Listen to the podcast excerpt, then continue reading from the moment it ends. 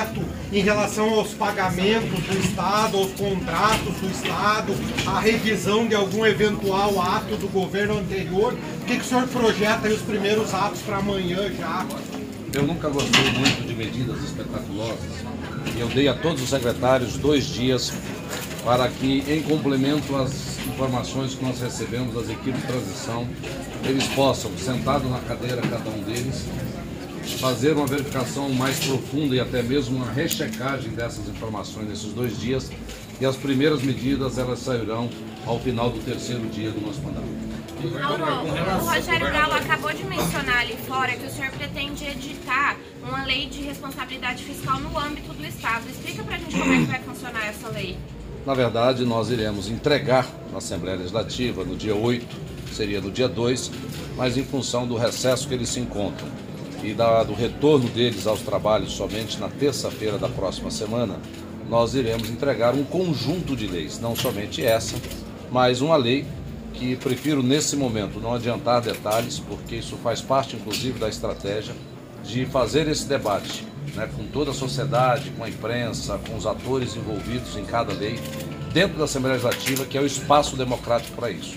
Mas, seguramente, estaremos encaminhando sim uma lei que vai normatizar e regulamentar de maneira mais clara e objetiva alguns aspectos né, sob o ponto de vista daquilo que pode ou não pode fazer no âmbito daquela chamada condição financeira para determinadas ações do Estado. Você vai encaminhar a FETAB amanhã para a Assembleia? Quando que isso vai ser? Todas as leis serão encaminhadas na segunda-feira, né, porque os trabalhos eles serão reiniciados na terça-feira. Então, É todo o conjunto de leis que nós pretendemos debater com a Assembleia e possivelmente aprová-las, todas elas serão encaminhadas na segunda-feira para protocolo naquela Câmara. FETAB e reforma administrativa. Todas elas, a reforma administrativa, né, algumas alterações do FETAB, algumas mudanças de alguns segmentos que nós temos preparando, preparados e prepararemos até lá, todas elas em conjunto no dia na segunda-feira. Governador, você pode falar um pouquinho do perfil dos secretários, como o senhor escolheu? Fala um pouquinho pra gente. Não, todos os secretários foram escolhidos, obviamente, por algum critério, alguma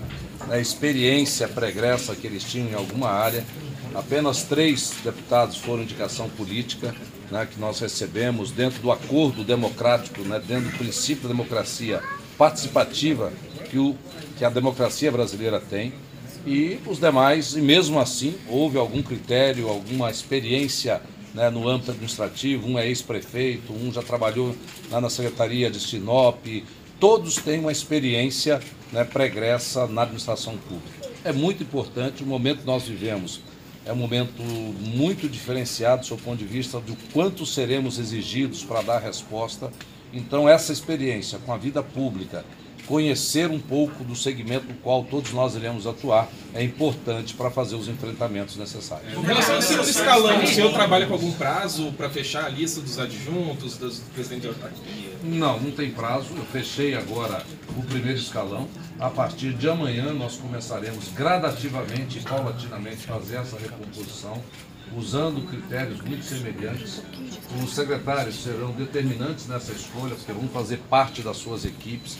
Como eu pretendo, certamente serei né, um grande cobrador né, de resultados desses secretários, será extremamente importante que eles participem, todos irão participar da formação das suas equipes em segundo escalão, em todos os níveis de cada parte. Os partidos vão participar desse processo também, Mauro? De É, natural, do- é natural que haja, dentro de critérios, dentro de perfis né, para cada cargo, né, que haja assim uma participação né, dentro daqueles que colaboraram e que pretendem colaborar com a nossa administração. Mauro, o que, que foi determinante pra, na decisão do senhor de manter a Secretaria de Agricultura Familiar? O que foi determinante é que nós compreendemos, depois de algumas conversas com vários atores do cenário político, né, o tamanho desse segmento no estado do Mato Grosso, o quanto precário que está essa atividade, o quanto de apoio eles precisam nesse momento, porque o grande agronegócio, a agricultura, né, como nós conhecemos na sua essência, praticada aí no campo,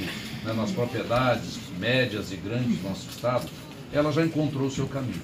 É uma agricultura muito profissional, uma agricultura muito competitiva, né, que tem dado aí grandes resultados e Mato Grosso conhece bem essa história. A agricultura familiar ela precisa sim de uma política pública de desenvolvimento, de uma interação nas cadeias, para que ela possa também né, gerar emprego no campo, que hoje são mais de 100 mil famílias que de alguma forma vivem na agricultura familiar no estado de Mato Grosso. Laís Lucatelli, a Laís Lucatelli aqui, gente. A Laís Lucatelli aqui. A Laís. Duas perguntas, governador. Primeiro, o senhor tinha falado em anular atos administrativos feitos no fim do governo Pedro Táxi. Eu queria saber se o senhor já definiu é, alguns atos que o senhor vai anular, com contratos, compromissos. E outra pergunta é, o 13º não terminou de ser pago.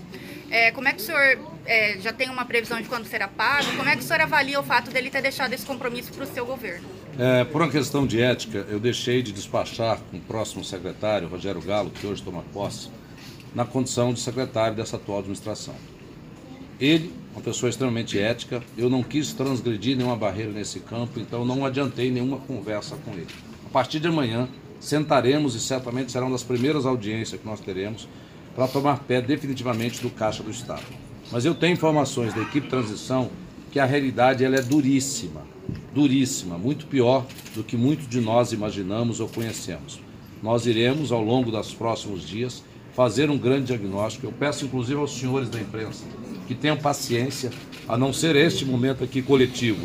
Eu vou pedir a todos os secretários e eu mesmo que a gente foque nas nossas tarefas, nas nossas ações dentro das secretarias e assim que nós completarmos o diagnóstico, nós voltaremos para dar uma satisfação à população e certamente atender a toda a imprensa do Estado de Mato Grosso. Essa mesma paciência eu vou pedir a todos os prefeitos para que nesse primeiro mês nós possamos focar nos trabalhos da, das secretarias, do planejamento, da compreensão de alguns gargalos e desafios que nós temos e aí nós voltaremos a atender os prefeitos, os agentes públicos a partir do mês de fevereiro.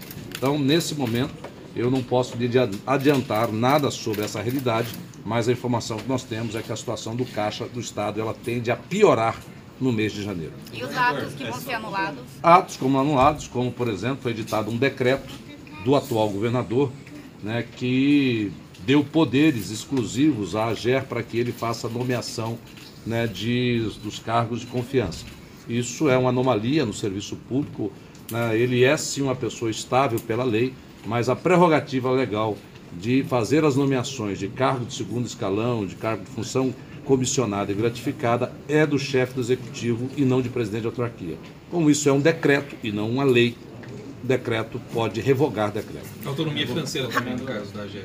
É, Nós faremos uma análise do que isso significa e só revogaremos alguma coisa que contrariar os princípios da legislação ou aquilo que nós considerarmos que é não é relevante ou nocivo aos bons princípios que nós pretendemos dar na administração pública. Rafael. Governador, o senhor destacou no primeiro discurso a situação financeira delicada no Mato Grosso e, ao mesmo tempo, descarta aumentar impostos.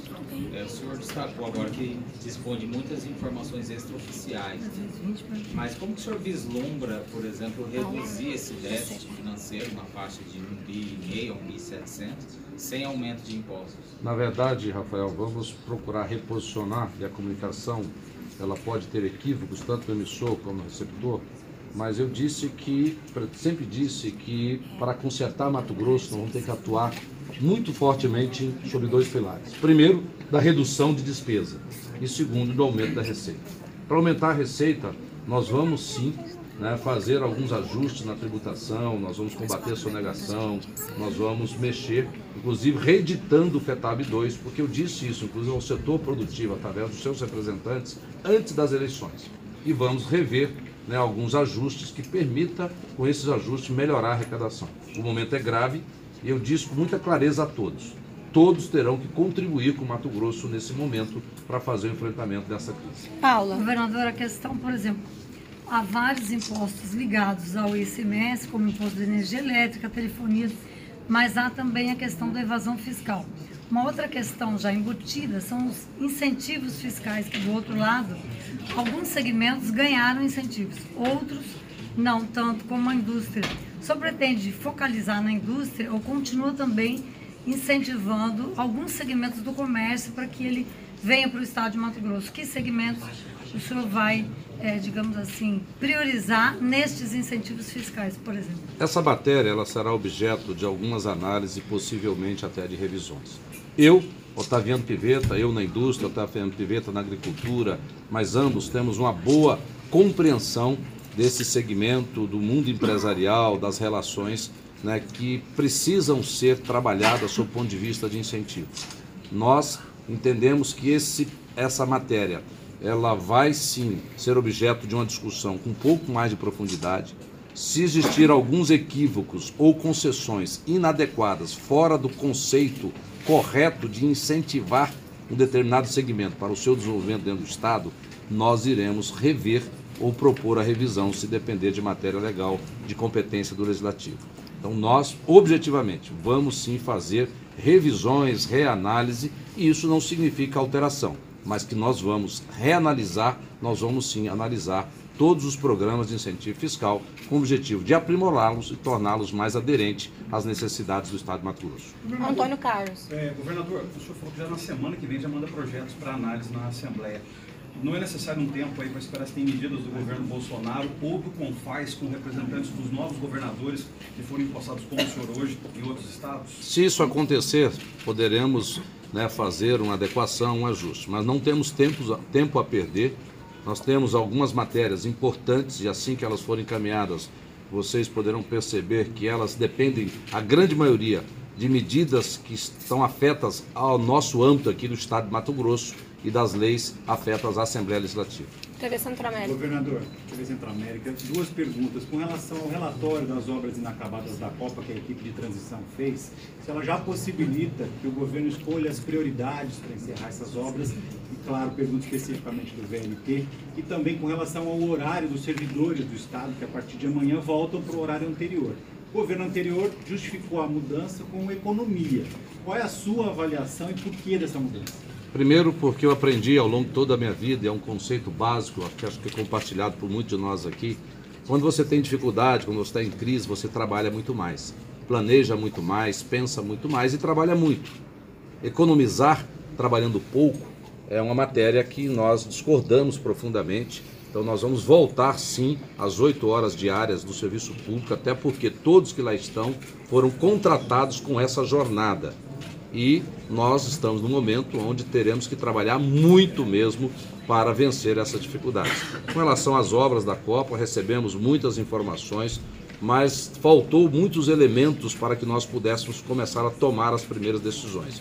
E o principal elemento é equilibrar o caixa do Estado, porque retomar quase 500 obras paralisadas, e a maioria paralisaram por falta de pagamento, nós teremos que ter um caixa para pagar o atrasado que o Estado deve aos empreiteiros e depois pagar as medições do dia a dia. Então, nós precisaremos ainda de um tempo a tomar as medidas necessárias para recompor o caixa do Estado, para aí sim retomar a obra. Se não retoma num dia, no outro mês faz a medição, não paga, para de novo. Isso é o pior dos cenários. Bom, gente, então mais três perguntas. É o Fábio do SBT, o Eduardo Gomes e a Edna. Fábio. Governador, Fábio Neves do SBT. Quais serão as prioridades do governo Mauro Mendes? Nós teremos algumas prioridades. primeira delas é o equilíbrio fiscal do Estado de Mato Grosso. Nós temos que equilibrar o caixa do Estado. Não dá para administrar, não dá para tocar uma empresa desse tamanho, empresa pública, onde todo mês se gasta mais do que se arrecada. Então teremos que tomar várias medidas. Então isso é o pilar central, talvez, a mais importante das nossas metas nesse momento, é equilibrar receita e despesa e depois fazer sobrar dinheiro para os investimentos fazer a saúde funcionar, retomar essas obras, quase 500 obras é, paralisadas, ela está no eixo, criar um grande programa aí de desenvolvimento econômico, de atração de outras matrizes, fazer um planejamento de curto, médio e longo prazo para que a economia do Estado de Mato Grosso também cresça, crescendo com isso a própria arrecadação e um grande programa de desburocratização, simplificação tributária, criar um ambiente de negócio no Estado de Mato Grosso que seja realmente mais atrativo para quem está hoje no Estado e possa ser convidativo para outros que queiram vir para Mato Grosso também. Eduardo. Governador, qual a sua orientação para os secretários técnicos na relação deles com a classe política? Todos os secretários receberão a mesma orientação. A classe política é importante, vivemos uma democracia, mas a prioridade é trabalhar e entregar resultado. Temos que atender bem a todos, a classe política, a imprensa, os poderes, mas temos que dar resultado. Temos que focar nas ações, fazer um bom planejamento e trabalhar muito, entregar resultado. Edna. Governador, quantos é, cargos comissionados serão extintos ou não, não serão recontratados? E em relação às obras, essas 500 obras aí paradas, inacabadas, já tem noção de valores para retomá-las? Não, tem um trabalho complexo, porque todas elas, durante a transição, nós não tínhamos equipe nem elemento humano necessário e suficiente para fazer essa avaliação. Você tem que fazer uma profunda avaliação do estágio que a obra foi paralisada, de medições pagas e não pagas, né, de uma eventual retomada. Você tem que fazer ajuste em contratos. Então é um trabalho complexo e relativamente longo, porque uma obra paralisada ela enseja em às vezes deterioração dessa obra, é, alguns roubos podem ter acontecido, alguns casos a empreiteira quebrou no meio do caminho. Então, são realidades distintas e relativamente complexas para que você tenha uma avaliação. Com relação a outra pergunta, foi? Os cargos comissionados. Cargos, nós anunciamos que nós pretendemos, entre cargos comissionados, contratados e funções gratificadas, mais de 3 mil serão eliminados né, no início já da nossa administração, no mês de fevereiro. Já Governador, deu. o senhor tem evitado ainda prazo para certas coisas. Quando o senhor acredita que vai tomar pé de toda a situação e pode, é, no quanto, quanto tempo é o curto prazo, seis meses, um ano, para encontrar o equilíbrio fiscal e para começar a investir nessas obras da Copa? O equilíbrio fiscal é uma meta bastante é, importante dessa administração e de qualquer governo. Se você não equilibra receita e despesa, a quantidade de problemas que você vai, vai gerando e acumulando é muito grande. Se você não tem dinheiro para pagar o servidor, gera insatisfação muito grande. Se você não tem dinheiro para pagar o empreiteiro, obras novas serão paralisadas. Então nós temos aí essa equação, por isso que eu disse, o principal pilar que eu entendo nesse momento é fazer o equilíbrio fiscal, fazer com que receita seja igual a despesa. Mato Grosso hoje deve né, para praticamente 100% dos seus fornecedores, deve aos poderes, deve aos, aos municípios, deve na saúde, é uma novidade muito grande. O Estado hoje precisa de algo semelhante a uma recuperação judicial. Mato tempo? Grosso hoje tem que entrar num plano de recuperação fiscal que seria analogamente na iniciativa privada a uma recuperação judicial. Esse plano nós vamos detalhar ainda internamente com os secretários, com a participação do Otaviano, com muitas pessoas que poderão colaborar, mas não dá para estabelecer prazo aqui. Não é uma tarefa simples, fácil, porque nós vamos depender de muitas ações, tanto na redução da despesa quanto na elevação. E o resultado disso não dá para estabelecer de uma forma muito simples. Pessoal, muito obrigada. Tá? Agora vamos lá para a posse do